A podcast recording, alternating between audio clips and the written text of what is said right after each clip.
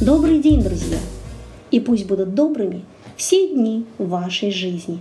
Cinema Club Стокгольм и я, Сабина Искендерли, приветствуем всех любителей кино.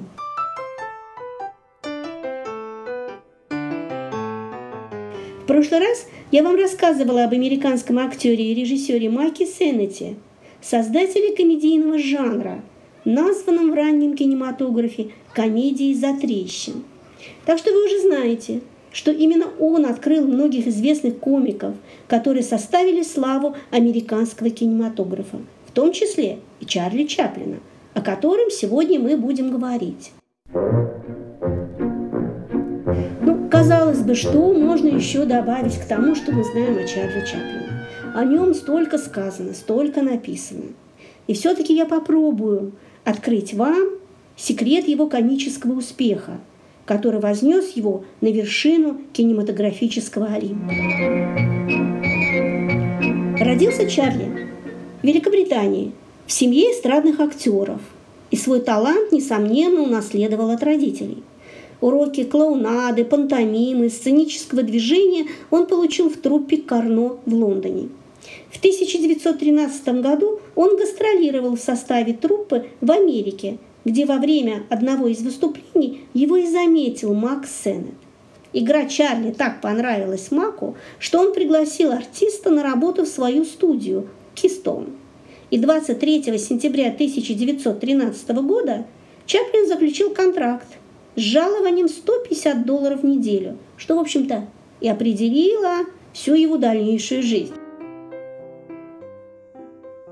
Как полагается, актер оттачивал мастерство в комедиях «Затрещин» у Мака Сеннета, но английская школа клоунады давала о себе знать. Зрители полюбили Чарли, этого виртуозного клоуна, который был прекрасным танцором и музыкантом, что позволило ему превратить многие сцены в небольшие такие балетные танцевальные номера, сделать из них своеобразную пантомиму – из которых потом и сложился его собственный стиль. Посмотрите, пожалуйста, его фильм 1917 года «Иммигрант», и вы увидите, как обыкновенная качка на море превращается в остроумную пантомиму. Я рассказывала в прошлый раз, что, по мнению Сеннета, для успеха комедийному актеру важна визитная карточка. С этим понятием он связывал чисто внешние приметы – костюм, грим, манеру поведения, походку. Все актеры, начинающие карьеру у него, находили свою визитную карточку. Но, как правило, если это были действительно талантливые актеры, они, поработав у Мака Сеннета 2-3 года, все-таки покидали студию. Им хотелось развивать и хотелось углублять свой образ. Именно так произошло и с Чарли Чаплином. Поначалу он пытался имитировать стиль сеннетовских комедий, а это был достаточно грубоватый стиль. И поэтому герой Чарли Чаплина, тогда он назывался Чес, выглядел таким нагловатым жуликом и ловеласом. Однако вскоре актер стал оттачивать свой экранный образ, в котором постепенно появлялось все больше человеческой теплоты и лиризма. Впервые привычный нам образ маленького бродяги появился в комедии «Детские автомобильные гонки», премьера которой состоялась 7 февраля 1914 года. Вот тогда Чарли Чаплин начал работать уже самостоятельно. Нет, он не отказался от визуального образа. Он понимал, насколько важен визуальный образ для создания комического эффекта, особенно если он основан на визуализации противоположностей. Чаплин находит такой имидж себе, Верх – это элегантные усики и аристократическая шляпа, а низ – это широченные штаны и башмаки бродяги. При необходимости его герой легко преображается то в джентльмена из высшего общества, то в самого настоящего бродягу. На этом противопоставлении верха и низа и родился уникальный внешний вид маленького человека по имени Шарло. Но маленький человек – это не просто внешний вид, это уже программа, это программа будущей деятельности. Потому что, несмотря на социальный статус, у бродяги утонченные манеры и достоинство джентльмена. И комическое начало, основанное на внешнем противоречии, оно было подкреплено сюжетно, тематически, концептуально.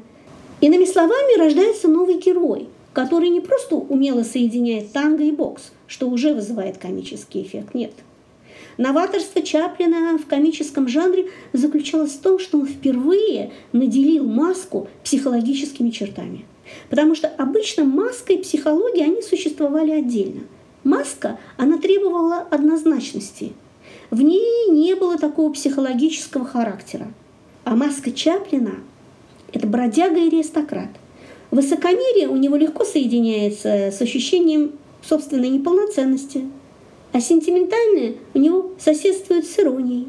Он соединяет в себе все возможные черты характера. Это и уязвимость, и страсть к победе, и нежность, и страх, отчаяние, смелость. Его герой всегда узнаваем. Он одиночка. Бродяжничество для него – способ быть свободным. Вы понимаете, в эпоху массовой культуры Чарли Чаплин стал примером индивидуальной свободы. Этот образ маленького Шарло Чаплин воплотил не только в короткометражках, но и в полнометражных фильмах, таких как «Малыш» 1921 года, «Золотая лихорадка» 1925, «Цирк» 1928. Цирк, кстати, вышел на экран, когда в кино уже пришел звук. Но Чаплин очень долго оставался противником этого технического новшества. Многие десятилетия он был против и отказывался работать со звуком. Но, в принципе, на что малышу Чарли речь? Это ведь тот уникальный герой, а, э, которому речь не нужна. Он и без слов может сказать так много. Звук в данном образе ничего не добавит и не прибавит. Ну вот, например, «Огни большого города» 1931 года. Это романтическая комедия, где бродяга влюбляется в красивую, но слепую девушку. Этот фильм, он был снят уже в эпоху звукового кино. И это был единственный случай, единственный случай немого фильма в эпоху уже звукового кино. Фильма, который имел большой зрительский успех. Но все-таки, как не сопротивлялся Чаплин, все-таки один звуковой фильм он снял. Это картина «Великий диктатор», антигитлеровский фильм 1940 года. Имя Чарли Чаплина, оно сегодня известно не только как имя актера, режиссера, и его считают одним из отцов кинематографа и первой настоящей звездой кинематографической. Но без него, без его героя, кинематограф был бы совсем другим. Его героем стал не просто персонажем комедии, он стал символом его кино, самой его яркой и узнаваемой эмблемой. Понимаете, сегодня прошло столько лет, а мы по-прежнему смотрим его комедии. Мы по-прежнему смеемся. Нас по-прежнему забавляет маленький Шарло. Мы по-прежнему грустим вместе с ним и страдаем вместе с ним. Он по-прежнему вызывает смех и аплодисменты в зале. Когда гаснет свет и на экране появляется смешной и неуклюжий бродяга Шарло, это всегда вызывает у нас самые теплые чувства. Кстати, подлинный костюм маленького бродяги находится в Лондонском музее кино где Чарли Чаплину посвящена отдельная выставка. Так что будете в Лондоне, не проходите мимо. Обязательно загляните туда и посмотрите. И прикоснитесь хотя бы чисто визуально к истории Чарли Чаплина. На этом я прощаюсь с вами и до новой встречи ровно через неделю.